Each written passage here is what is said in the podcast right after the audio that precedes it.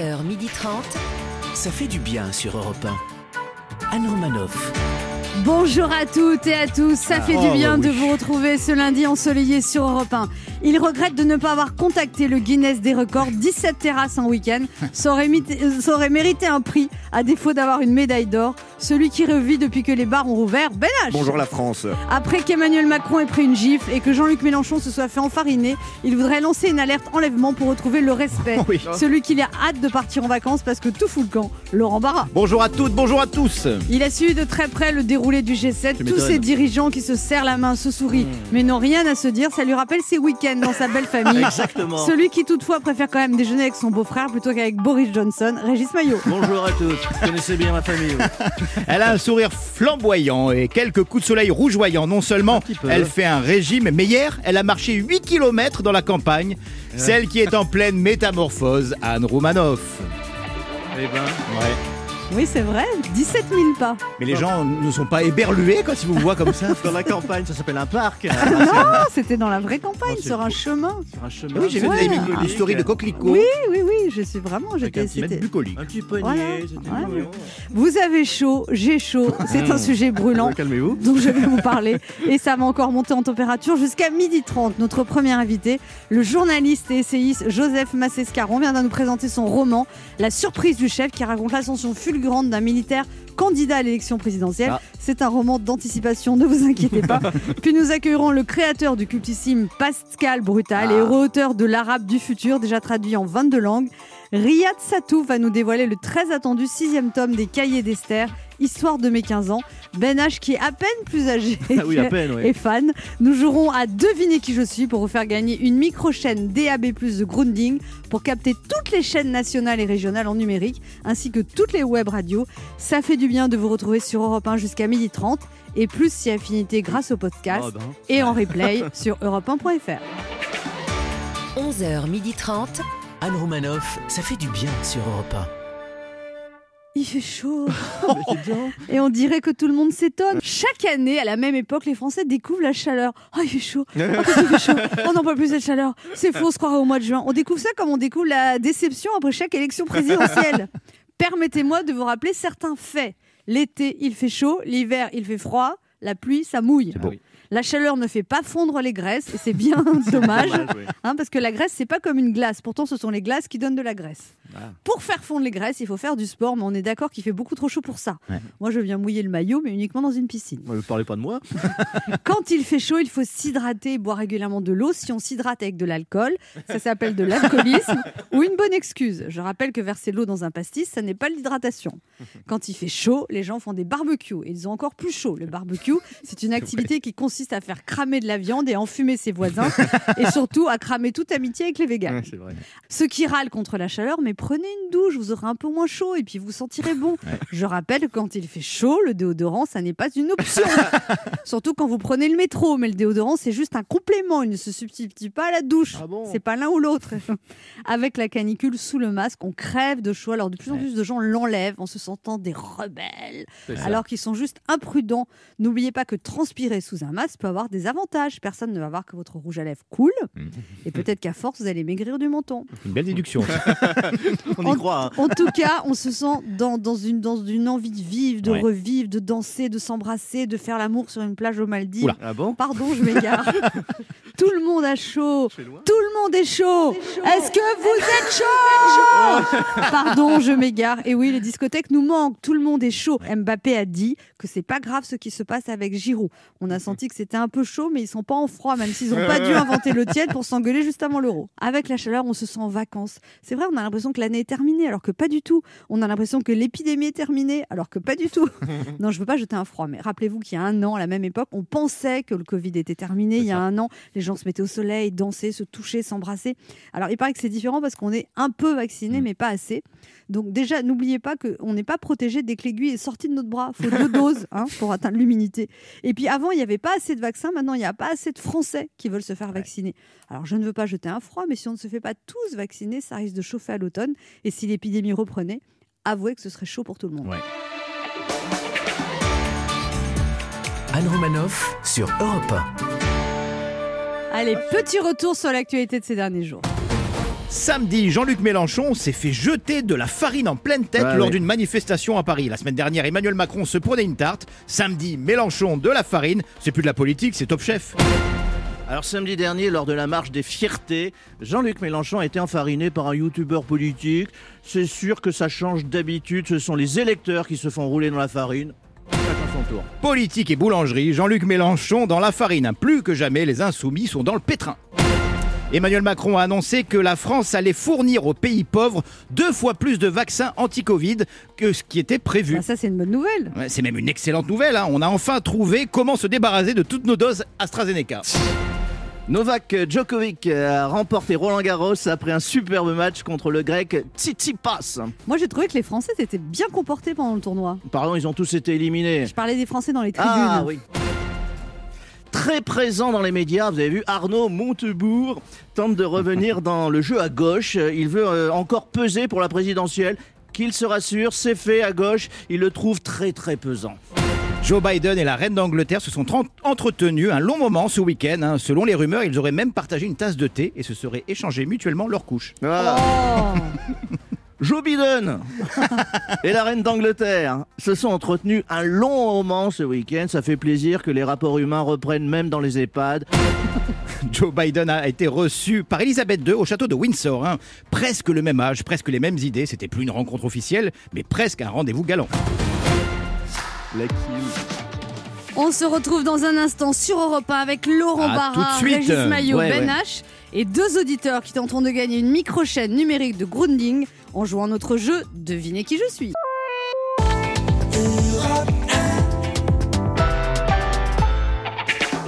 Anne Romanoff sur Europe Ça fait du bien d'être Oh avec vous sur Europe 1 ce lundi, toujours avec Ben H, Laurent Barra. Régis Maillot, Bah, évidemment que je suis là. Novak Djokovic, j'arrive jamais à le dire, Novak Pareil. Djokovic a remporté Roland Garros après un match compliqué contre Tsitsipas. Est-ce que vous avez regardé? Vous étiez pour qui? Est-ce que vous-même vous jouez au tennis? Régis Maillot. C'est à moi que vous posez la Oui. question. Ok. Alors évidemment que j'ai Oui évidemment que j'ai regardé. J'ai un abonnement Amazon. Ouais. Maman, il faut bien que ça serve à autre chose que de se faire livrer des ampoules LED dans l'unité. Euh, alors félicitations à Joko. Ouais. Euh, qui a livré un match vraiment d'anthologie et surtout félicitations à tous nos joueurs français qui, qui, contrairement au public français, ont respecté scrupuleusement le couvre-feu et ce dès la première journée. c'est vrai qu'on a un problème de, de talent en France. Ah, et c'était formidable. On les a pas vus, ils sont, ils ont, ils ont, ils se sont pas touchés, ils sont pas la C'était pluie. c'était une année sans, là, ça sera fait mieux beaucoup d'années, ça fait beaucoup d'années sans quand même. hein. Ouais. Oui, ça fait, oui, ça, ça fait un jour. Mais la prochaine génération est pas mal, il paraît. Oui, ils ont acheté une raquette. C'est Laurent déjà- Barra Ah, moi j'étais pour le grec, hein, Tsitsipas, Ah oui. qui s'est battu comme un lion, Comme un mais qui pourra, grâce à son trophée, peaufiner son On service. trouvait qu'il sert pas bien Ah, moi, si, si, si, je trouve qu'il sert même très bien. Mais apparemment, la fédération française trouve euh, que non, puisque le trophée du deuxième est une sorte de plateau pour servir l'apéritif. Vous avez vu ce qu'ils Ouais, Alors c'est merveilleux, c'est un avec, truc. le- avec les moyens qu'ils ont, ils lui offrent un plateau de cantine. c'est un petit, un petit plateau d'argent. Ouais. le, le gars, il est là. euh, il est là. Quelqu'un reveut des tucs Voilà, un petit peu, c'est pour le raki, c'est C'est vrai. Quoi, Alors, Vous auriez qu'il ait, il une mini coupe, quoi, Bah, c'est ça mais Ouais. une maxi coupe. Et vous avez vu le geste de Joko? Qui a offert sa, sa, sa, Sa raquette de tennis au petit gamin qui sautait comme c'est pas possible. Ah, c'était mignon. Ah, c'est beau ouais. ça. ouais. Ah, il faisait- Rien que pour il- ça, je suis content qu'il ait gagné. Alors, en revanche, euh, moi, je connaissais pas trop Tsitsipas. euh, il est beau. Tsitsipas. Tsitsipas, il est beau comme un dieu. Oui, Ah, il est pas magnifique. mal. Il est Moi, ma magnifique. compagne. euh, Ça m'étonne d'ailleurs que vous n'ayez pas fait de, Hein, il est. de réflexion là-dessus parce qu'il est votre compagne, quoi Ah, bah, elle est troublée, quoi. Ah, ah oui. Je dis, Ils vous ressemblent pas du tout, en plus. Ah, bah, c'est ce que j'allais dire. entre vous et lui, c'est pas une photocopie. Il hein. est grand, musclé, les cheveux longs. Blond. Euh, blond. euh, je peux m'inquiéter quand même. hein. En même temps, il a vous, êtes, 22 ans. vous êtes pas si petit, vous? Moi, je suis pas. Non, moi, je suis, je suis à 1m73. Tu vois, je suis- Ah ouais. ouais, c'est pas. Ah ouais. Ah. Puis le tennis, moi, je suis plus ping-pong, si vous voyez. Hein, et, badminton. encore, et encore. euh, C'est le moment de notre jeu qui s'appelle comment, Ben H? Euh, bah, devinez qui je suis. Europe 1, Anne Romanoff. Devinez qui je suis. Le principe est simple, deux auditeurs en compétition, chacun choisit un chroniqueur qui aura 40 secondes pour faire deviner un maximum de bonnes réponses parmi une liste qu'il découvrira quand je lancerai le chrono.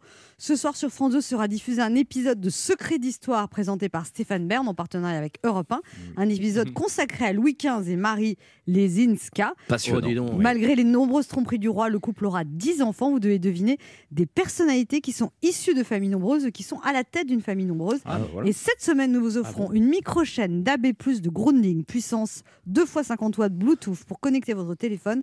Elle possède un lecteur CD, surtout avec ses micro-chaînes connectées CMS 5000 de Grounding. Vous capterez toutes les radios numériques nationales et régionales en DAB. La DAB+, Eh c'est la ben, radio incroyable. numérique terrestre qui couvrira tout le territoire à partir du 15 juillet, ainsi que toutes les web radios. C'est la nouvelle génération des produits audio Grundig. Pour accéder à la radio du futur, allez chouette, voir ça. sur grundig.fr. C'est chouette parce que tu vois, souvent Ouais. les gens ils disent je veux partir en week-end alors qu'en fait non. Euh, il y en a La radio Grundig. du- Non, mais là, c'est un beau cadeau, là, quand même. Oui, c'est pas mal. Mais c'est toujours ça. des beaux cadeaux. Non, mais Toujours. moi aussi, ça m'intéresserait de l'acheter. Et je savais pas que vous étiez aussi technique sur la hi-fi comme ça. Faut savoir, c'est qu'elle l'a dit sans lire de papier. hein. On dit rien. Alors, on commence avec Avec Thierry avec Thierry. Thierry. Bonjour Thierry. Bonjour Anne, bonjour l'équipe. Salut Thierry. Thierry, vous avez 52 ans, Titi. vous habitez le Thor près de l'île Ah, sur la le Sorgue, vous êtes fleuriste depuis 3 ans Oui. et votre boutique s'appelle La Fleur du Thor. Exactement. Et vous vendez beaucoup de bouquets de mariage en ce moment parce que les gens se remarient à nouveau. C'est ça, c'est Hmm. ça. Après les fêtes des mères, on enchaîne sur les mariages et puis bientôt les papas. Alors vous êtes en couple avec votre compagnon Pascal depuis 20 ans Ouais, près de 20 ans. ouais. et lui il travaille dans la boutique avec vous? Ah non, pas du tout. Lui, il est dans la chimie. Ah, Ah bon? C'est moins marrant. C'est moins marrant, j'allais le dire, oui. bah, c'est moins, c'est moins fleuri. Mais c'est ça le secret pour durer, chacun son univers. Ouais, c'est La ça. chimie, Il a- il c'est moins fleuri. Comment? les fleurs.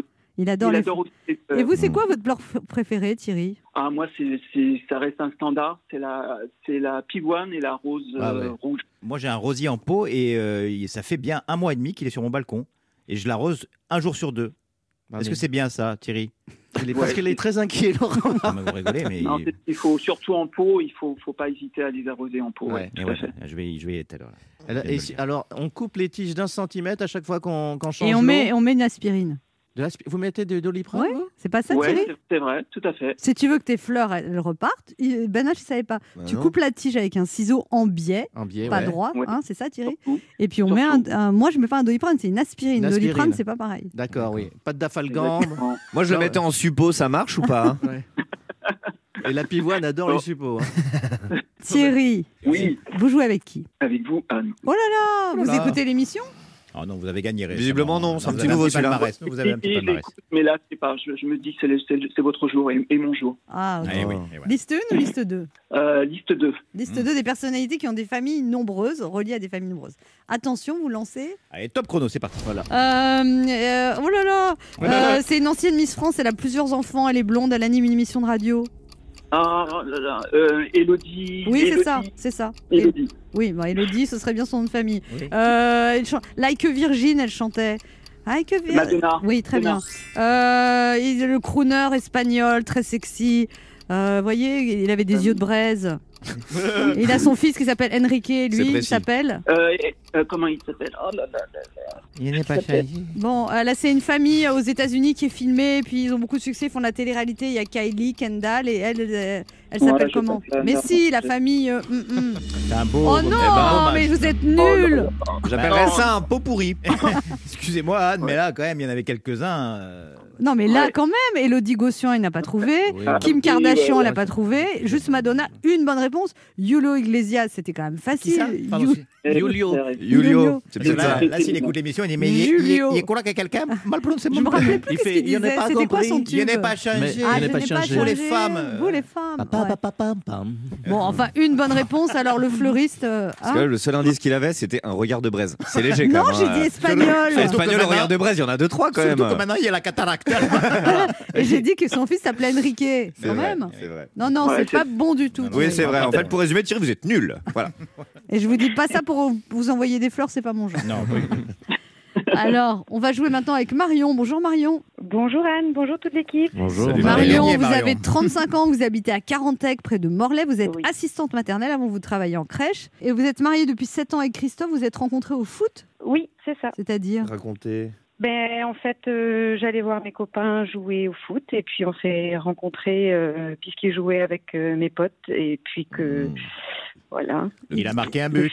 Vous avez vu ses jambes euh, Mm. bien musclées. capitaine. Capitaine. Ah oui. Ah. D'un bateau vert bleu. oh, pardon. Il joue toujours au foot, Oh euh, votre chéri Euh, non. Ah. Il regarde beaucoup le foot, mais il ne joue plus au foot. Ah, il joue pas Ouais, au foot. Voilà, il va, être, il va être au taquet pour l'euro là. Ah, il y a du Ah bah là là on est prêt. ouais. Les filles ont les, t-shirts. euh, Ah, ça va les aider l'équipe de France, ça, c'est on sûr. est- On est parti. C'est quand le premier match, Laurent Barra euh, Ce soir, euh, de- euh, non, non, euh, mais non, non, non, c'était la semaine dernière le, le premier match, euh, Anne. C'était vendredi soir le premier match. Mais bon l'équi- l'équipe de France. L'équipe de France joue mercredi, mais le premier match de l'Euro, c'était Ah non, mais moi je m'en fous, moi c'est l'équipe de France. Excusez-moi, moi je fais passer le sport avant. euh, le L'équipe premier match, de c'est France. c'est mercredi. France, C'est 16. France, Allem- non le 15, France, Allemagne. France-Allemagne. Voilà, De- moi, j'ai après-demain. déjà- ouais, J'ai déjà mon t-shirt de l'Allemagne. Je suis, je suis au taquet. Il y a une revanche à prendre. Marion, vous jouez avec qui? Alors là, je, vous cache pas que c'est vraiment bien parti. À, moins que vous soyez nul, vous allez gagner. hein. Oui. Parce qu'une bonne réponse, vous devriez deux bonnes réponses, ça doit pas être C'est très un peu compliqué. commun, mais. Anne a foiré. Alors vous vous jouez avec qui? Donc je vais jouer avec Benache. Mhm. Ménage. Bon, bah c'est gagné. en cool. précisant qu'il peut, qu'il peut quand même euh, vérifier dans la liste euh, et pas faire dans l'ordre comme euh, parfois. Voilà. Alors, mais vous euh, connaissez l'émission Écoutez, Marion. Ah bah oui, hein, je suis au taquet. Allez, on y va. Attention, vous êtes prêts liste La liste 2, attention des personnalités euh, qui ont des familles nombreuses ou issues de familles nombreuses. Attention, top chrono. Alors, du coup, je les prends pas dans l'ordre. Euh, un footballeur anglais, un footballeur anglais très beau gosse qui était avec une Spice Girl. Oui, oui. David Beckham. Super. Un réalisateur, il a fait E.T., Jurassic Park, on connaît que lui. euh, Non, je passe. C'est vrai. Euh, une chanteuse canadienne, elle était avec René. Euh, la- Lara. Euh, Céline Dion. Merci. Voilà. Un acteur américain, chauve, beau gosse, gros bras, il a fait le cinquième élément, il a fait Armageddon. Will Smith. Non, pas Will. Euh, Piqué. non, je passe. Oh là là. Oh là Euh, là. un acteur anglais, euh, coup de foudre à Notting Hill. euh, Oui, euh, Hugh Grant. Super. Euh, un, il avait une petite moustache, un chapeau, une canne. Il faisait des films en noir et blanc. Il était très drôle. Il a, il a tout. C'est Charlie Chaplin. Super. Ah, voilà, victoire haut la main de Marion. Bravo, Quatre Marion. bonnes réponses. Un petit cri de joie, Marion? Youpi. Vous avez gagné une micro-chaîne DAB+, de Grundig. Vous capterez toutes les radios numériques nationales et régionales en DAB+, ainsi que toutes les web radios. C'est la nouvelle génération des produits de Grundig pour accéder à la radio du futur. Allez voir sur grundig.fr. Très bien. Bah, merci beaucoup. Je suis trop contente. Et Thierry, vous avez un petit lot de consolation qui est quand même sympathique. À l'approche de la fête des pères, Europe 1 vous offre 100 euros de bons cadeaux à valoir sur le site cadeau.com. Cadeau.com, c'est la boutique en ligne spécialisée dans les cadeaux personnalisables. Pour inscrire un prénom, graver une photo, pour en faire des cadeaux uniques, allez voir sur cadeau.com pour choisir le cadeau de votre papa et inscrire votre message d'amour. Merci Anne et même bravo à Marion. Bah oui. Bah, merci Thierry. On vous embrasse tous les deux. Merci. Bonne journée à vous. Bonne semaine. Pour jouer avec nous, laissez un message avec vos coordonnées sur le répondeur de l'émission au 39 21, 50 centimes d'euros la minute ou via le formulaire de l'émission sur le site europe1.fr.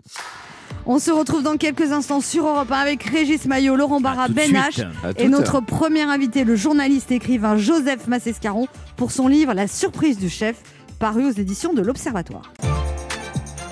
Anne Romanoff sur Europe Ça fait du bien d'être avec vous sur Europe vrai que 1 ça ce lundi, toujours avec Ben H, Eh oui. Laurent Barra, Régis. Maillot. Oui. Et notre premier invité qui est un journaliste, essayiste et romancier, il a été grand reporter au point, directeur de la rédaction du Figaro Magazine, directeur de publication de Marianne, il est aussi auteur de nombreux essais comme Ticket d'entrée, Éloge du libéralisme ou La panique identitaire qui fut sa réponse à un pamphlet d'Éric Zemmour. C'est avec un roman qu'il se présente aujourd'hui, La surprise du chef, un récit d'anticipation qui raconte l'ascension fulgurante et providentielle d'un militaire qui se présente à l'élection présidentielle française. Pour nous, sa présence n'est pas une surprise, mais c'est tout de même la cerise sur le gâteau de l'émission. Joseph Massescaron est avec nous sur Europe 1.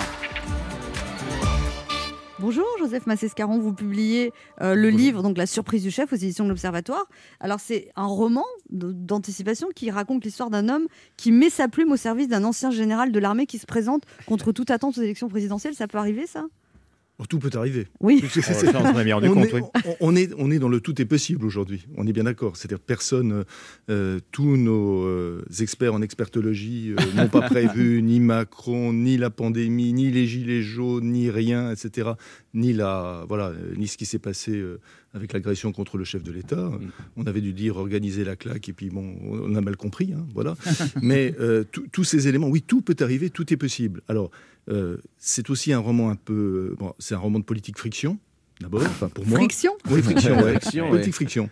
Et c'est comme et, et- et, bon, j'ai voulu d'abord que ce soit assez jubilatoire, c'est drôle. C'est Je sais drôle. pas si ouais. j'y suis parvenu. Si, si, si. Voilà. alors, Il y a vraiment des passages. alors, vous, vous vous vous gênez pas, vous êtes un peu peau de vache d'ailleurs, mais c'est drôle. hein. Mais Vous qui aime êtes, bien, vous êtes une peau de vache. qui aime bien châtie bien. Voilà, c'est un ça. compliment, ça. Ouais. Vous parlez de, de, par exemple d'un jour d'un éditorialiste.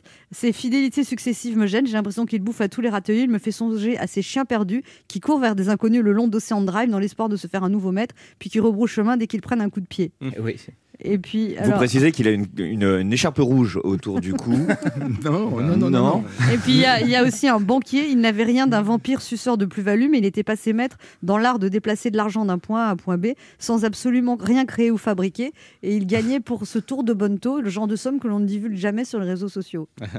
Ouais. Et alors aussi, euh, ça c'est drôle aussi, Euh, huit pages de reportage dans l'Express, recevoir la crème de la crème de la pédalerie parisienne, industriel, conseiller Pardon. d'État, avocat, banquier, communicant, sans jamais évincer les faux culs, les tordus, les picassiettes et autres réseauteurs de sous-préfecture. Ah. Non, c'est drôle, il y a plein, plein, plein de trucs. On sent que vous avez connu, Merci. que vous avez connu aussi un peu l'envers du décor de tout ça. Oui, oui, et puis, euh, et puis tout à fait, euh, je, me, je, je me dépeins aussi moi-même. D'ailleurs, je Jean moi-même Cassex, également. Jean, c'est pas vous qui le dites, hein, c'est votre personnage. Jean Cassex, il y avait selon lui autant de volonté qu'une veste pendue à une patère et la vista politique d'un sous-préfet au champ. Ouais. Eh bien, je ne peux pas vous répondre. Je suis en quarantaine. Et vous qui êtes un observateur de la vie politique, Joseph Massescaron, l'évolution que vous voyez, ça- ça vous inspire quoi? De la peur, de, de l'amusement, du, du désespoir? Les trois à la fois. Les trois. Non, mais c'est c'est facile de répondre ça, j'en j'en conviens, mais les trois à la fois. Euh, je, je crois que le premier élément, c'est le rire, vraiment. Ça vous Franchement. amuse. Et d'ailleurs, c'est bien que je sois là quand même. Non, c'est le premier, c'est le, c'est le rire. C'est le rire parce que euh, je crois que le rire est un élément extrêmement subversif, extrêmement disruptif, pour prendre un adjectif à la mode, Oui.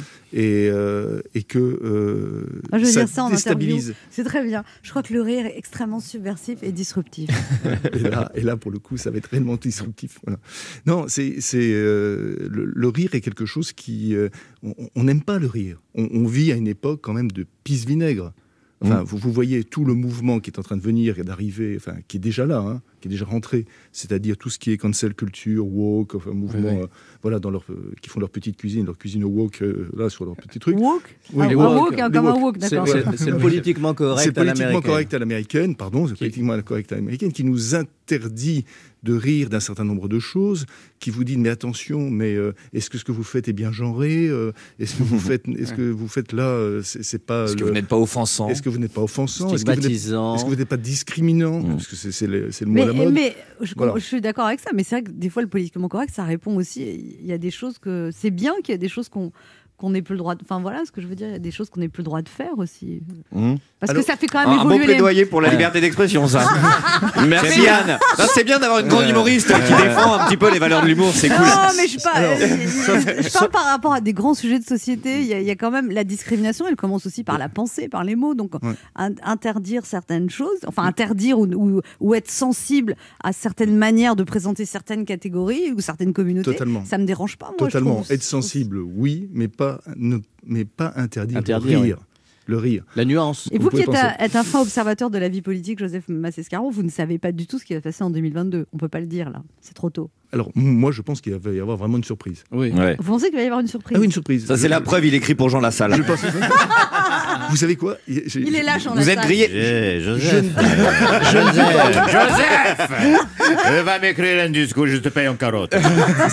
je ne dis- les je, je ne dis pas où, mais mais euh, il y avait un, il y a un auditeur un- euh, dernièrement qui m'a dit mais euh, franchement alors ce qui aurait du panache chez un deuxième tour euh, Éric Zemmour Jean Lassalle. Je, je vous jure que c'est vrai. Voilà. Alors là, le Jean Donc, Lassalle. Alors là c'est c'est c'est la Donc, donc vous pensez qu'il va y avoir une surprise? C'est-à-dire une- ça, ça va être ni Macron ni Le Pen, ça va être quelqu'un de, dont c'est pas où? Qu'on connaît pas. C'est- C'est au- encore. c'est- c'est aussi, enfin, c'est c'est quand même l'élément qui est, qui est peut-être probable. Moi, je, je rappelle vraiment, mais en permanence, une chose, c'est que euh, à la veille de la présidentielle de 2017, au même moment, euh, lorsqu'on, lorsqu'il y avait des, des- des- Un an avant l'élection, un an parce qu'on est avant l'élection. un an l'élection de 2017. Donc un an comme aujourd'hui, un an avant l'élection, il y avait euh, les, les- les sondeurs prévoyaient en effet euh, soit le triomphe du Juppé et, ça. ou interrogeaient sur le second tour euh, entre Nicolas Sarkozy et François Hollande. Mais je m'en souviens très bien. Mmh. Moi, j'ai pas une mémoire de poisson rouge. Je m'en souviens très bien. Ils ont eu du pif encore sur ce Et, coup-là. et- et ils ont eu encore du pif sur ce Mm. point. Et euh, à l'époque, je me souviens aussi qu'une immense majorité de Français ne voulaient pas de ce face-à-face. Voilà. Parce qu'ils considéraient que euh, On n'aime pas les rediffs. c'était voilà, on n'aime pas les rediffs. Et on l'aura imposé. Et là encore, et là encore, on nous propose une rediff qui entre nous hein, euh, pas, euh, est plus un, est plus un duo qu'un duel, hein, objectivement. tellement il y a, il y a une réponse, ils se répondent l'un et l'autre. Ah oui, il y en a qui, Et- qui, qui et- écrit et les ça- répliques de l'autre. Et oui, on a parfois l'impression. Donc, franchement, les, les- majoritairement, les Français n'en veulent pas. Et dire aujourd'hui, il n'y a pas de surprise, ça va, ça va se passer comme ça, parce que non. Euh, ce qu'il faut bien savoir, là, je vais prendre aussi un deuxième mot que vous allez pouvoir dans les interviews, un mot de sociologie qui est extrêmement cuistre, c'est celui d'invariance structurelle. Cuistre? Voilà, cuistre. J'ai pas Invariance- compris. Invariance structurelle. Invariance structurelle. Invariance structurelle, ce sont des choses qui ne bougent pas. Invariance structurelle. C'est Voilà, c'est- voilà. Ce sont des choses qui ne bougent pas. Voilà, on apprend ça.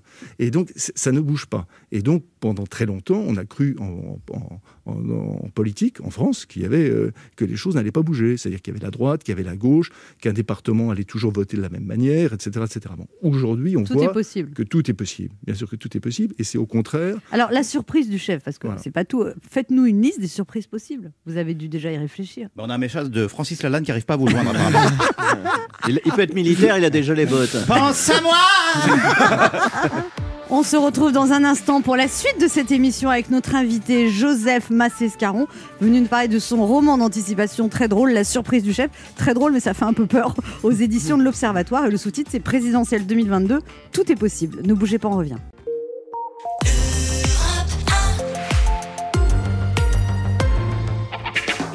Anne Romanoff sur Europe Ça fait du bien Oh bah d'être oui. avec vous sur Europe 1 ce lundi, toujours avec Ben H, Mais Laurent Barra, Régis là. Maillot Oui. et notre invité Joseph Massescaron là, qui vient nous parler de son roman d'anticipation euh, humoristique, on peut le dire, hein, quand même, La surprise du chef, avec des fois un trait un peu cinglant sur la classe Oui. politique et médiatique. Vous, vous en êtes revenu quand même de tout ça, parce que vous avez dirigé des journaux, là maintenant vous êtes consultant en com. C'était parce que c'est un virage aussi, ça. Pourquoi c'était le désir de vous retirer de. À un moment, il paraît que vous avez été viré du Figaro parce que vous aviez déplu à Nicolas Sarkozy. Qu'est-ce que vous avez fait? Enfin, j'avais déplu à ceux qui servaient Nicolas Sarkozy. Parce que très souvent, C'est ça, euh, c'est très ça. souvent on prête dans, le- dans, dans les médias ou dans les changements médiatiques euh, des, des- des décisions qui se, seraient prises par euh, soit le propriétaire, soit par le fait du prince. Et le plus souvent, non. Ce sont ceux qui ont adopté le principe de servitude volontaire et qui. euh, quand, voilà, quand qui on passe de journaliste à, à communicant, on a, vous n'avez plus de carte de presse, par exemple. Non, non, non, bien sûr. Et donc ça C'est normal. Oui, mais c'est pas trop douloureux ça quand on était journaliste, que c'était votre passion, que Bah, c'est douloureux d'abord. vous êtes euh, mieux payé, j'imagine. Euh, non, bah, ce, qui, ce qui est douloureux, c'est c'est le euh, comment dire le- l'avantage fiscal qu'on perd. Oui. qu'on a quand on est journaliste. Voilà. Bon, euh, mises à part. Non, non, c'est- totalement, c'est totalement autre chose. C'est totalement autre chose. Euh, ce que je fais aujourd'hui me passionne pour euh, bah, pour de multiples raisons parce que euh, je travaille énormément avec euh, sur les entreprises. Je travaille énormément sur des questions comme les raisons d'être des entreprises, la RSE, etc., l'impact social et sociétal Mmh. des entreprises, beaucoup. Et ça, ça me passionne. Ça me passionne parce que je me rends Vous êtes compte. utile. Oui, voilà. Tout- Oui, et je, je- je vois, je vois directement ce qui se passe. Et puis, j'ai vraiment l'impression, là, pour le coup, euh, j'étais avant dans des entreprises privées, mais j'ai l'impression vraiment d'être dans le réel. Je ne peux pas dire autre chose. Je suis dans le réel. Hein. Et euh, Vous trouvez qu'à un moment, les journalistes ne sont plus dans le réel Ils sont dans une espèce de microcosme ils- c'était difficile parce que, franchement, il y a, il y a, euh, en permanence, je dis qu'il ne faut pas essentialiser, que, que, que la déroute de la pensée. Essentialiser, c'est un mot chic pour dire généraliser. Ouais, généraliser. Vous avez raison de me reprendre. Ouais, il faut pas généraliser. Donc il faut pas généraliser. Il faut pas dire des, euh, des ou les. Euh, mais il y a quand même une petite partie, une petite partie. Justement, c'est ceux les experts en expertologie dont je parle, de, de- de- journalistes, les éditorialistes, qui, euh, bah, qui euh, euh, mangent ensemble, dînent ensemble, Couchent euh, ensemble. ensemble, euh, voilà, etc., etc. Vous avez des Enfin, dossiers Voilà. Ouais. Bah, C'est c'est soit, c'est soit à table ou soit dessous la table, souvent. Ouais, non, mais il y a- il y a- il y a- c'est-à-dire que, en, en fait, pour ces- ces- ces- ces- cette minorité, ce microcosme-là, qui ne représente pas l'ensemble des journalistes, parce que la situation des journalistes aujourd'hui, c'est plus la situation d'un tiers-État, hein, Ah, de plus en plus. de oui. plus en plus. Donc, très, très franchement, d'une manière salariale. C'est métier et- qui se paupérise. Euh, il y a une paupérisation absolument euh, dramatique.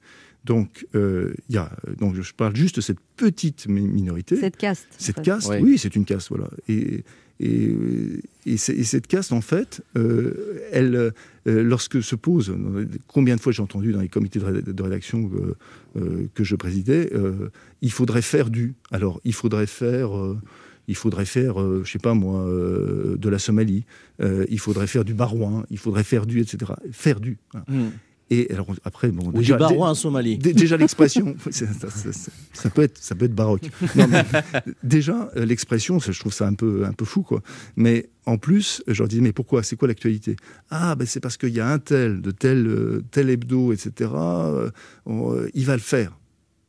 Eh ouais. Donc, en fait, c'est, on est vraiment Dans une compétition, dans une compétition et on en regarde, fait. on regarde. Les couvertures. c'est- on regarde qu'est-ce qui, Qu'est-ce qui Qu'est-ce va être fait en premier pour être le premier à le faire Or, moi, pour moi, le journalisme, c'est pas ça du tout, du tout, du tout. Le journalisme, c'est faire juste un pas de côté et dire l'événement dont, euh, dont on a parlé, est-ce que euh, vous l'avez vu euh, comme ça aussi? Enfin, je veux dire, exemple, la gifle qui est arrivée à Emmanuel Macron, et j'ai- écouté votre chronique là-dessus à Non Manœuvre, et je suis totalement d'accord avec vous, c'est-à-dire vous avez fait un pas de côté. C'est-à-dire vous avez dit, mais finalement, le, le problème, c'est le problème de la protection. C'est-à-dire que quand le chef de l'État n'est pas protégé, et il y a eu un vrai problème de protection, très objectivement, Ou mal protégé, oui. ou mal protégé, euh, qu'est-ce que les Français et les Françaises peuvent en, en tirer? Il y a vraiment, pour le coup, un, un- un problème qui est un problème fondamental. Plutôt que de partir dans l'inflation de euh, verbeuse sur le mode euh, c'est Marianne qui a été giflée, enfin des, des trucs absolument invraisemblables. quoi. Vous l'avez cité, je crois que c'est euh, Marlène Schiappa qui Mm. bon, elle, est, elle, est- elle a des comparaisons lycéennes très souvent, donc elle est jamais-. Ça, c'est une, ça- ça, bonne ça. vacherie. Ça, c'est une bonne vacherie. J'aime bien. H a une question pour vous, Joseph Massescaron. Oui, je vais rebondir euh, sur votre livre. Vous imaginez un général euh, qui peut arriver au, au pouvoir. Ça a été évoqué ces derniers mois avec le général de Villiers. Là, aujourd'hui, on parle de Éric Zemmour. On a même parlé de Cyril Hanouna pour se, pour se présenter. Est-ce que vous pensez pas que être homme politique et la confiance dans les hommes politiques, euh, c'est quelque chose du monde d'avant? Et est-ce que surtout votre livre, c'est rire pour ne pas pleurer? Euh, alors, je- moi, je, je- je garde vraiment, euh, encore une fois, hein, beaucoup de sympathie pour le monde politique. Euh, évidemment, je suis sur le mode qui aime bien châtie bien. Ça, c'est clair. Mais je, je garde euh, énormément de sympathie. Euh, Est-ce que ce monde, la- il la- est pas, il est pas mort? Vous, le- vous le trouvez sympathique et en même temps, vous parliez de Marlène Schiappa, etc. Est-ce que les hommes politiques, ça existe donc vraiment encore? Alors, les hommes politiques existent. Hommes et femmes politiques. Le, le- le- le- le problème, pardon, hein, de- le, le problème, c'est pas si des hommes politiques existent ou pas. Ils existent. Mais est-ce que la politique existe encore? C'est ça, en fait, le problème. La politique existe encore. C'est-à-dire, est-ce qu'il existe encore le fait de se dire, euh, aujourd'hui, il y a une autorité? Pas l'autorité coercitive, pas l'autorité qui, qui tape avec la matraque, non. L'autorité au sens où on dit d'un professeur d'université, bah tiens, c'est une autorité en son domaine. Vous noterez que maintenant, même les profs d'université, avec ce qui s'est passé avec la pandémie, on ne le dit pas trop, quoi. Voilà. Donc, tout, enfin, tout ce qui fait autorité aujourd'hui disparaît.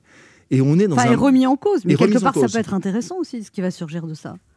Alors, s'il surgit quelque chose, s'il surgit quelque chose, Mais la parole du Kidam est traitée Voilà. au même niveau que la parole du professeur. bah, bien sûr, on, on est maintenant dans le relativisme total, c'est-à-dire bon bah euh, Oui, la prise de que- parole. la fait- prise de parole, voilà. Bon, moi, il me semble que euh, donc c'est euh, on est dans la politique à l'estomac, c'est-à-dire on dit ce qu'on pense, ce qu'on pense, ce qui vous passe par la tête. Celui qui gueule on le fait plus ce fort. pense. Ah oui, bien sûr.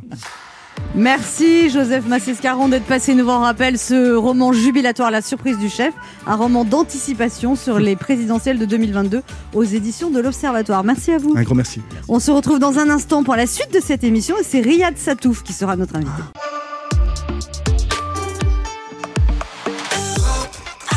On écoute maintenant Delight, Groove is in the Heart.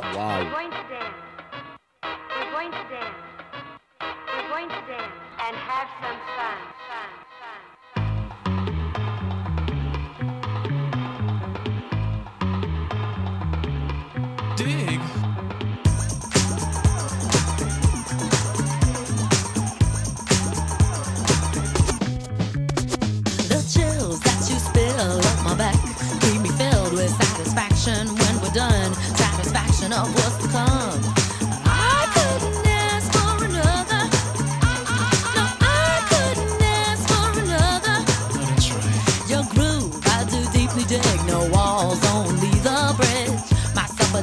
my cricketesh with.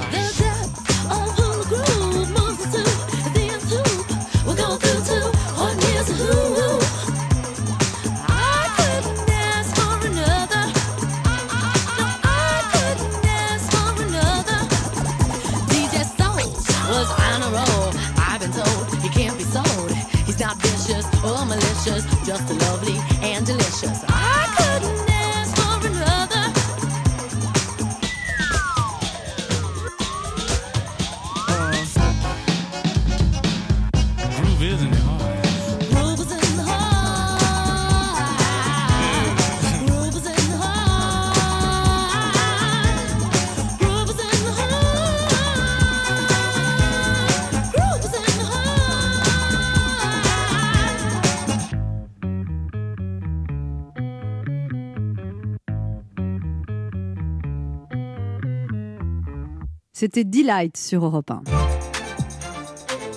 Anne Romanoff sur Europe Ça fait du bien d'être Ah, avec vous sur Europe 1 ce lundi, toujours avec Ben H, toujours là, Laurent Barra, toujours là. Régis Maillot Oui, et notre invité ce matin qui est un des auteurs de bandes dessinées les plus marquantes de sa génération, papa du mythique Pascal Brutal, mais aussi d'Esther et de ses cahiers, de l'arabe du futur vendu à plus de 2 millions d'exemplaires et traduit en 22 langues. Passionné par cette étape de vie trouble que l'on appelle l'adolescence, c'est également à lui que l'on doit l'inoubliable et touchant film Les Beaux Gosses, pour lequel il a reçu en 2010 le César du premier film. Fidèle à sa quête de, compréhension des jeunes qui nous entourent et fidèle à ses personnages, il vient nous présenter ce matin le très attendu sixième tome des Cahiers d'Esther, paru le 10 juin et qui parle de l'adolescence pendant la pandémie. Voici Riyad Satouf. Bonjour Riyad Satouf. Bonjour Anne Romanoff. Bienvenue sur Europe 1. Vous venez nous présenter votre bande dessinée Les Cahiers d'Esther, histoire de mes 15 ans. Alors là, la jeune fille passe, elle parle de la pandémie. Il y a des, vraiment des choses très drôles, je trouve, dans le livre sur la période qu'on vient de traverser. Bah oui, alors les cahiers d'Esther, c'est vrai que c'est inspiré des histoires d'une vraie jeune fille. Euh, donc moi, j'en fais des bandes dessinées. Alors bon, je la, je la rends anonyme quand même pour pas qu'on puisse la reconnaître. Mais donc euh, là, c'était euh, l'année où elle entrait en troisième. Donc elle était hyper contente, enfin, d'être la plus âgée de son collège.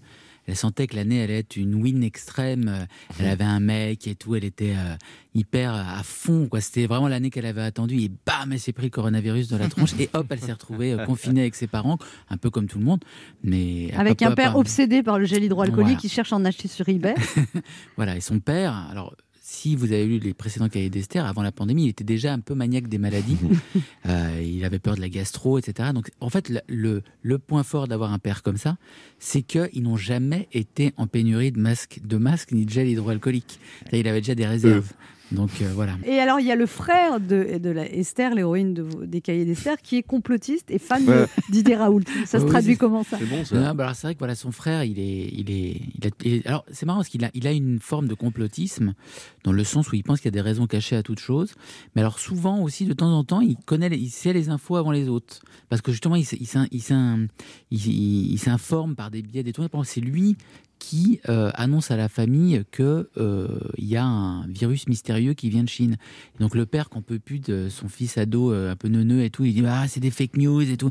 Et en fait non, il s'avère que là le Là, il fils avait raison Ouais. et qu'ils se sont tous Mais retrouvés. d'ailleurs, ça, ça- ça- c'est marrant de, de lire votre livre, indépendamment euh, de vos, de- du talent et, et de cette personnage touchant et drôle. Mais il y a vraiment, on repasse à travers toutes les étapes qu'on a vécues dans la pandémie. C'est-à-dire, c'est vrai qu'au début, ah, ah ouais, bien sûr, un virus de Chine, nan, nan, nan. Mhm. et puis après, voilà, quand ça ouais, tombe la, dessus. la- la petite grippette, et puis un coup, euh, ah, le, et puis un coup, ah, le masque, ça sert à rien, et puis en fait, ah, on a, faut tous mettre le masque, un coup, le gel hydroalcoolique, mais euh, se laver les mains, c'est suffisant, et puis en fait, euh, ça sert à rien parce qu'il passe par l'air. Enfin, voilà, il y a, il y a une sorte de toute la progression. Je trouve qu'il y a tous un petit peu là. hein, euh. Et alors, vous avez réalisé un film qui a eu un succès énorme, Les Beaux Gosses, qui a été un Ah film ouais. culte pour beaucoup d'adolescents. Et votre deuxième film, ça a été un échec total. C'était une dictature de femmes. Qu'est-ce que c'était drôle pourtant. Oui, oui, c'était voilà. euh, en fait, mon, mon premier film, Les Beaux Gosses, donc personne n'y croyait trop. euh, c'était un film avec des ados, etc. Avec Donc, Vincent et, euh, Lacoste. voilà. Et ça a été vraiment un, un super succès. Euh, et ensuite, bah, après, évidemment, tout le monde, euh, j'ai eu plus de budget pour faire mon deuxième film. Et donc, euh, tout le monde y croyait à fond à ce deuxième film. Donc, ça se passait dans un monde parallèle où, où les, c'était les femmes qui dominaient et les hommes euh, étaient soumis. Et, euh, Ça s'appelait comment Rappelez-le? Jackie au royaume des filles. Ouais. Et donc ça a été un énorme four. Ouais, c'était, Ouais. assez exceptionnel. Donc euh, suite à cet échec, donc voilà, j'ai eu eu une petite période de traversée du désert comme le général de Gaulle. Et je me suis. euh, C'est là où vous avez créé l'arabe du futur. voilà, je, je me suis mis à l'écriture, à l'écriture de mes mémoires. Vous êtes recentré. Vous avez beaucoup Et réfléchi. suite à ça, vous avez fait votre plus gros succès finalement Eh ben, après cet ça. échec. Mais voilà, c'est exactement ça. Je pourrais animer des, des stages de motivation, vous savez, de coaching. Ouais. Pourquoi l'échec est important? Parce qu'il permet de rebondir. Alors, en quoi Renault et moi euh, Qu'est-ce qu'on a en commun? Renault a touché le fond, il a remonté. Ben moi, c'est pareil. Toujours vivant. Donc, On se retrouve dans un instant pour la suite de cette émission avec notre invité Riyad Satouf, venu nous parler des cahiers d'Esther, histoire de mes 15 ans. C'est le combienième tome, Riyad Satouf? C'est le sixième. Le sixième. Déjà. Ne bougez pas, on revient. Il est midi sur Europe 1. On revient dans deux minutes avec notre invité.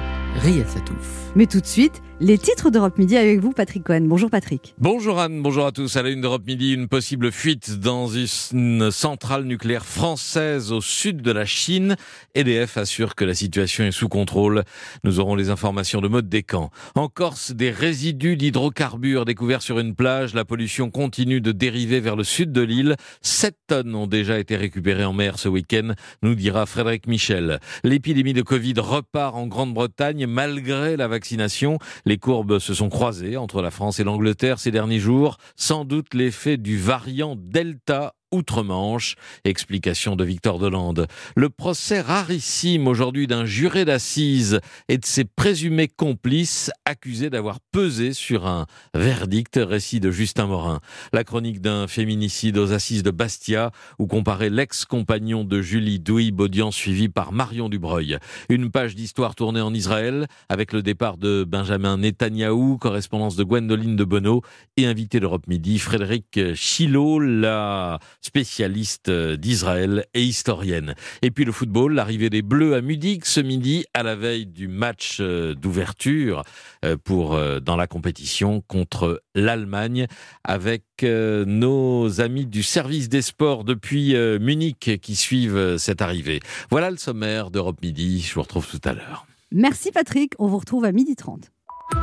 Europe Écoutez le monde changer. 1. 11h30. Ça fait du bien sur Europe 1. Anne Romanoff. Ça fait du bien Oh d'être avec vous ce lundi là. sur Europe 1, toujours avec Ben H, Laurent Barra, Régis. Maillot et notre invité Riyad Satouf, venu nous parler du sixième tome des Cahiers d'Esther, Histoire de mes 15 ans, et qui parle aussi de la pandémie, et c'est très drôle. Alors le pitch de ce sixième tome, Riyad Satouf, elle est en couple avec Aldel Krin, c'est privé, désolé, se fait des délires de ouf avec ses meufs Eva et Léa, se prend la tête avec des redoublantes trop féminines, organise sa première grande soirée d'anniversaire avec de l'alcool, oui de l'alcool, expérimente la cigarette et crée enfin son profil Instagram qui attire immanquablement les psychopathes. Forcément. C'est ouais. son père qui a peur en fait, et c'est vrai que le premier message, Ouais, ouais. euh, c'est un mec, euh, elle dit il est trop cool, en fait elle sait pas qui c'est quoi. Bah alors voilà, c'est vrai que son père euh, a toujours bien retenu euh, auprès d'elle le, le- les réseaux sociaux, les téléphones, parce qu'elle était bien obsédée par ça. Elle rêvait d'avoir un iPhone. Ça a, été, un- ça a été un élément dramaturgique des premiers tomes. Et donc là, il a consenti à ce qu'elle ait un compte Instagram. Et donc elle s'est fait un petit compte Instagram. Bon, elle poste pas de photos d'elle. Elle, elle est pas, euh, elle est pas complètement égotiste. De, Pas encore. Comme, comme- pas encore. Et donc, elle- en effet, elle a rencontré un gars avec qui elle était sortie, qui s'est avéré être un type un peu louche. Et donc voilà, je, je raconte une histoire comme ça. C'est vrai que c'est- dangereux les réseaux sociaux. Enfin, moi j'adore Instagram personnellement. J'ai un compte Instagram. je- oui, qui je- marche très bien. Vous Ouais, avez ouais, combien d'abonnés vous avez euh, 222 000. Eh ben. Bravo. Euh, N'hésitez pas à tous vous abonner à mon compte, c'est totalement gratuit et je fais des dessins de temps en temps. C'est mon code promo. Pour le maquillage. Et, et j'avoue que je suis, de- voilà, j'adore le- le- les, les réseaux sociaux, mais c'est vrai que quand on est jeune, c'est quand même, ça peut être dangereux. quoi. Moi je trouve très drôle. Après une deuxième histoire d'amour avec quelqu'un qui s'appelle Karl, qui est un beau blond. Et alors là, le message de rupture Salut Bon, le fait que tu ne veuilles pas venir me voir à Saint-Ouen, même s'il y a un confinement, et tes silences m'ont éloigné de toi. Je ne ressens plus rien pour toi. Notre relation s'arrête donc là. Je suis blessée, mais je guéris déjà. À plus. Et elle, elle répond OK. c'est horrible. C'est tellement notre époque, oui, ça. OK. Ok. Le mec, il fait un effort, il écrit un truc. Oui, c'était d'ailleurs sa technique pour. euh, pour Je suis filles. Il écrivait des. Il, il évitait le langage SMS. Et donc, c'est comme ça qu'il lui a, qu'il l'a, qu'il l'a séduite. C'est que bonjour. Je m'appelle Karl, je suis étudiant. Je, je te trouve charmante sur ta photo de profil. Souhaites-tu que nous nous connaissions un peu mieux? Et donc là, il était là, ah, c'est bien, c'est pas un mec louche. Et tout. En fait, le mec, il était, un- il était, il était limite, très très limite. C'était comme Mais les ça, psychopathes ça s'approchent. parle des ruptures aussi. Et la première fois qu'elle se fait larguer, Hmm. ça aussi, ça m'a rappelé des trucs. Attends, c'est quelle page? J'ai l'impression qu'il y a eu un vrai transfert pour la lecture. hein. Ouais, je suis Euh, désolé, c'est fini, au revoir. ouais, c'est désolé. ça. Ah, désolé. Voilà, c'est- c'est Ah, désolé, je te pro- kiffe plus, salut. Voilà, Ah, c'est ouais. ça. c'est ça. Et, et, euh, est-ce que. Alors, la vraie Esther, elle- vous avez votre liberté d'auteur. C'est Oui. pas non plus un, un documentaire. Vous vous inspirez d'un modèle vivant, mais vous vous extrapolez. Donc, est-ce que parfois, elle vous dit non, mais ah, euh, ça, ça va pas du tout euh Non, non, non, parce que c'est vrai que euh, souvent, d'ailleurs, certaines histoires qu'elle me raconte sont un peu too much, un peu trop, et c'est moi qui suis obligé de les diminuer pour qu'elles restent crédibles.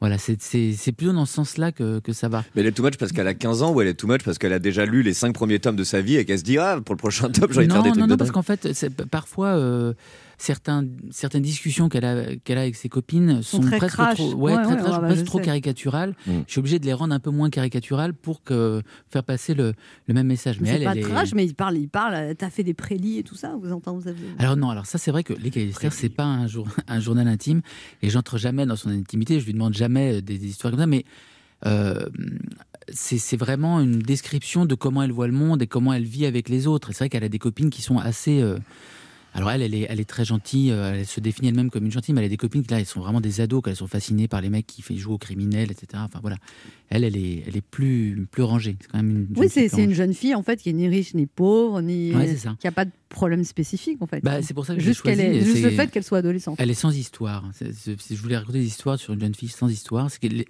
en général, les jeunes filles à qui on ne va pas s'intéresser, elle est, elle n'a pas de problème dans l'existence. Donc moi, je trouvais ça marrant de voir ce qu'elle pouvait Mais par avoir exemple, elle a vraiment eu une, une histoire d'amour avec Abdelkrim. après Elle a rencontré à- en colo. Et donc, euh, donc euh, mais c'était une relation d'amour à distance. Donc, euh, ils s'écrivaient, etc. Puis un jour, euh, voilà, il l'a largué par SMS. Et donc, elle pensait qu'elle allait faire sa vie avec lui. En plus, il, voulait, Oh. il s'appelait Abdelkrim, il voulait être policier.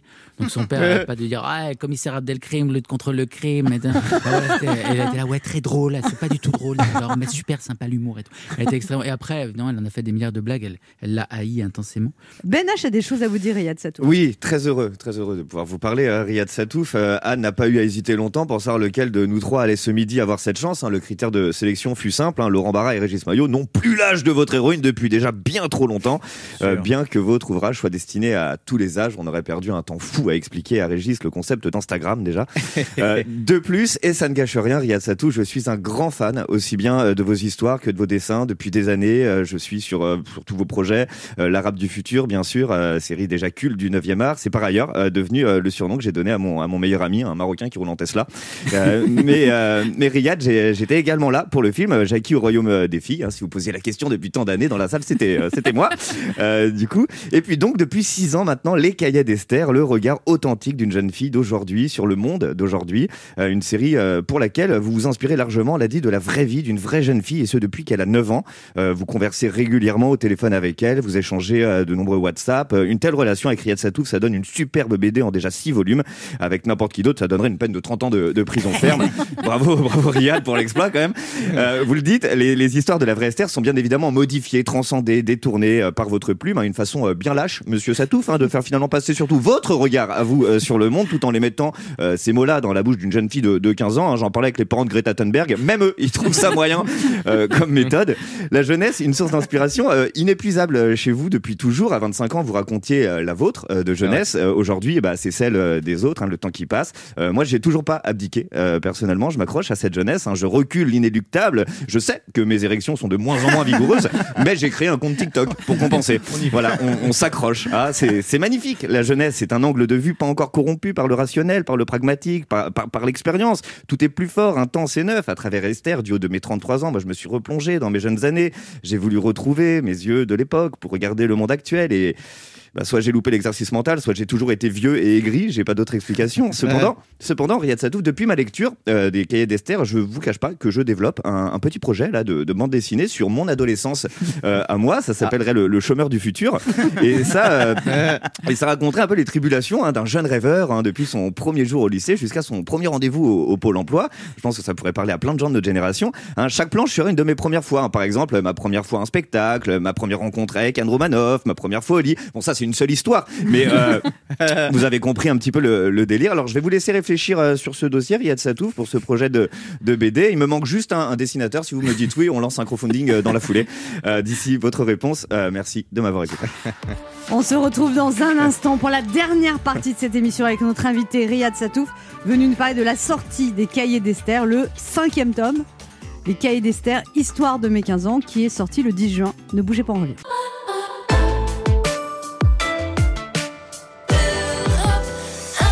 On écoute Noé Préchaud, cette route-là.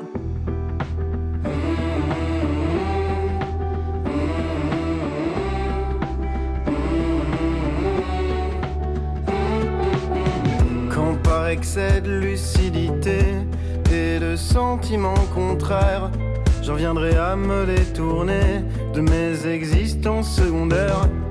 Quand j'irai changer de décor, affronter d'autres pluies, ce ne sera pas un silence de mort, ce sera que de la vie.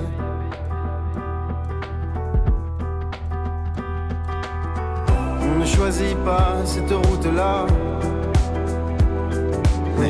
On n'étouffe pas une flamme comme ça. On ne choisit pas ce sentiment-là. D'avoir un départ tout au fond de soi.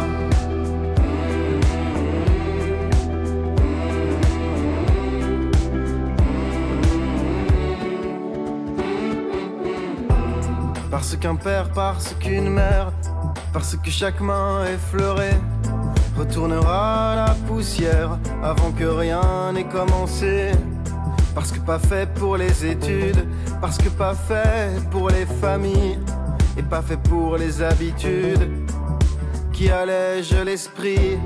Parce qu'il y a sûrement un endroit où rassembler tous mes cerveaux. Je suis celle-là et celui-là, on est des milliers dans ma peau. Plus j'avance, moins je sais. Plus je trouve, moins j'ai trouvé. Mais plus j'oublie, plus je me souviens que perdre aussi nous appartient.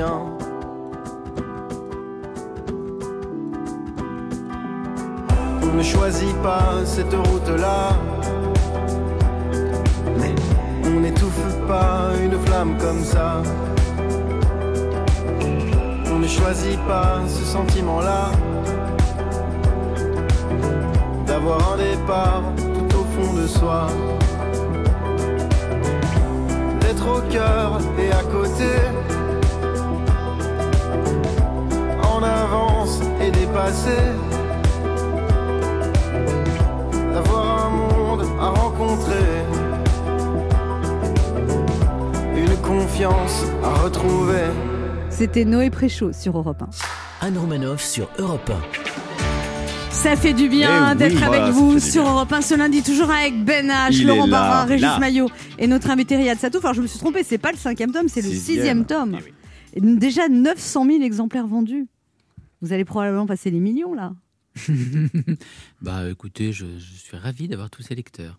Mmh. C'est bien maintenant ce qui est bien, c'est que c'est vrai que j'ai eu j'ai beaucoup de lecteurs aujourd'hui, mais que c'est pas arrivé tout de suite. Et donc ce qui fait que maintenant je suis vraiment content d'aller euh, dans les librairies ou, re- ou faire des dédicaces, etc., de, de rencontrer des, des Parce que vous avez personnes. vécu des dédicaces avec très peu de monde. Ah bah moi j'ai fait des dédicaces, je me rappelle une dédicace à la Fnac. Je il m'avait mis, enfin je dis à la Fnac, j'étais très jeune, c'est pas de la faute à la Fnac, j'adore la Fnac. Mais euh, je m'étais, j'étais très jeune, je me rappelle, et j'avais une petite table qui était, c'était à Lyon, je m'en souviens. Il y avait une table à côté de l'entrée Ouais. et il y avait les portiques de sécurité, vous savez, et puis il y avait un vigile qui me regardait comme ça.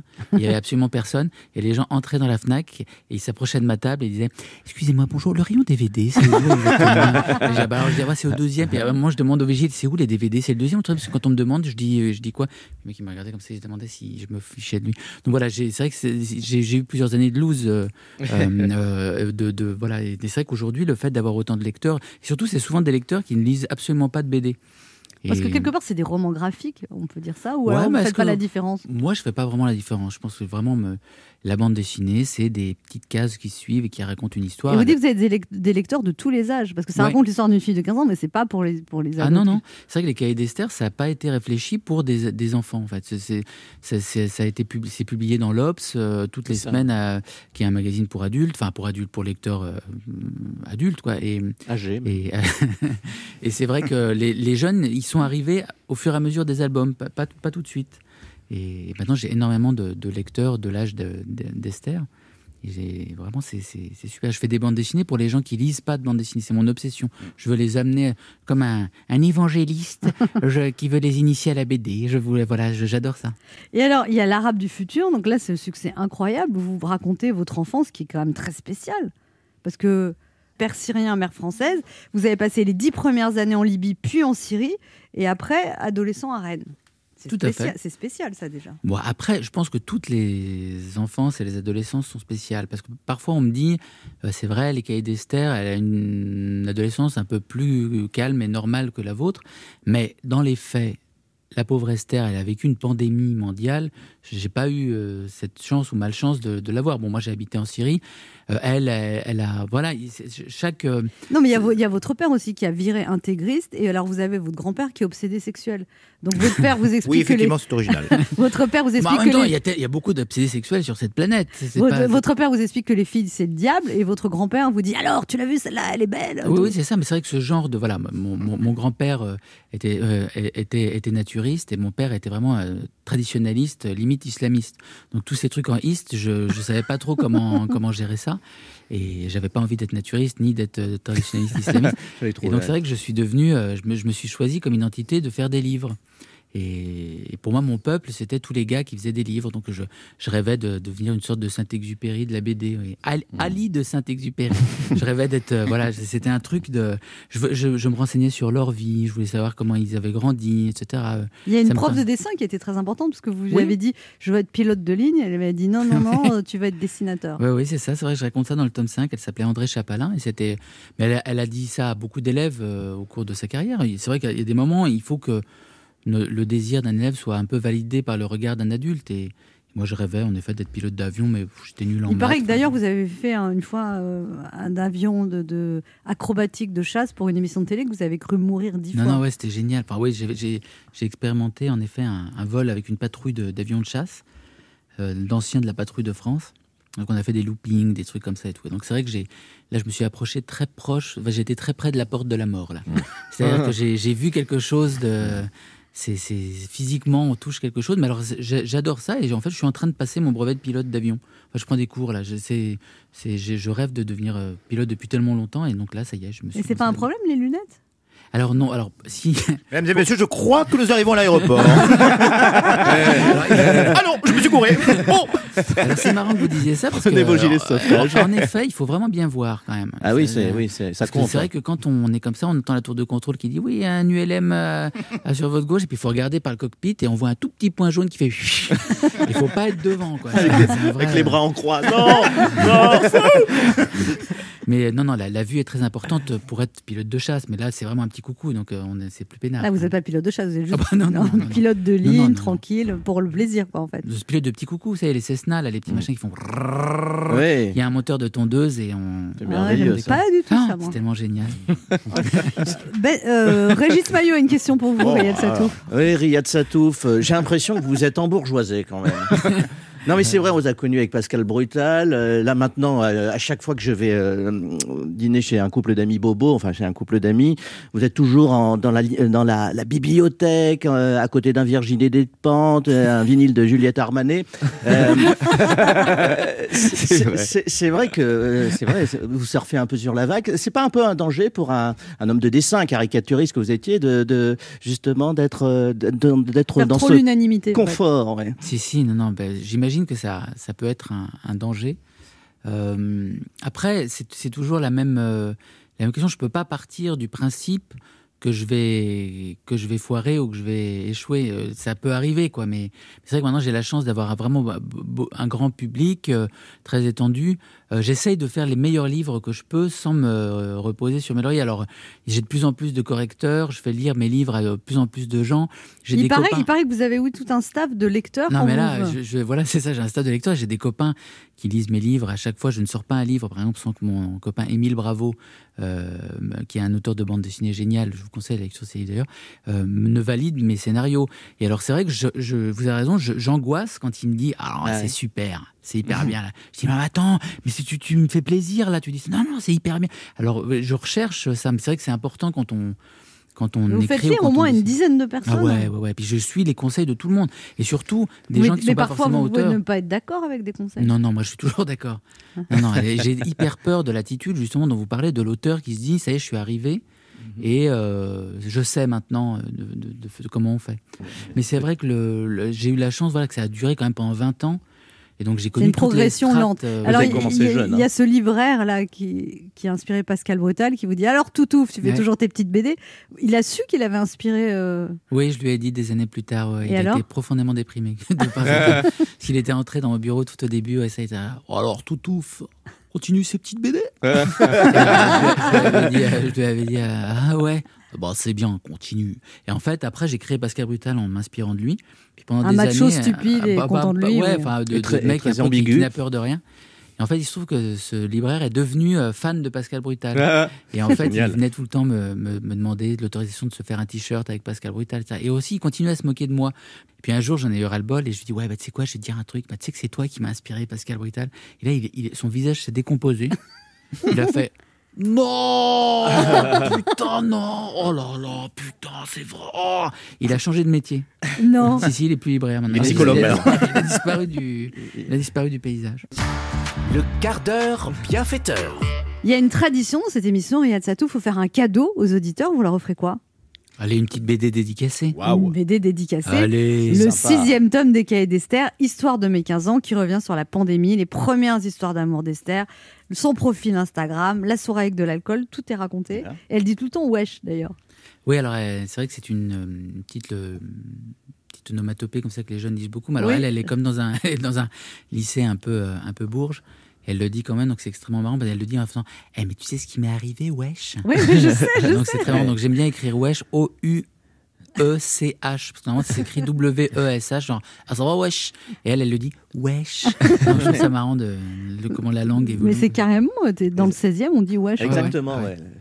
Alors, pour remporter le cadeau offert par Riyad Satouf, une BD dédicacée Les Cahiers d'Esther, tome 6, eh bien, vous laissez vos coordonnées sur le répondeur de l'émission au 3921. Et c'est le premier ou la première, 50 centimes d'euros la minute, donc ça vaut le coup. hein. Le premier ou la première qui laisse son nom qui remportera ce cadeau. Merci Riyad Satouf le voir, vous. c'était un plaisir de vous recevoir. Eh bien, on vous laisse en compagnie de Patrick Cohen. Nous, on sera de retour demain à 11h sur Europe 1.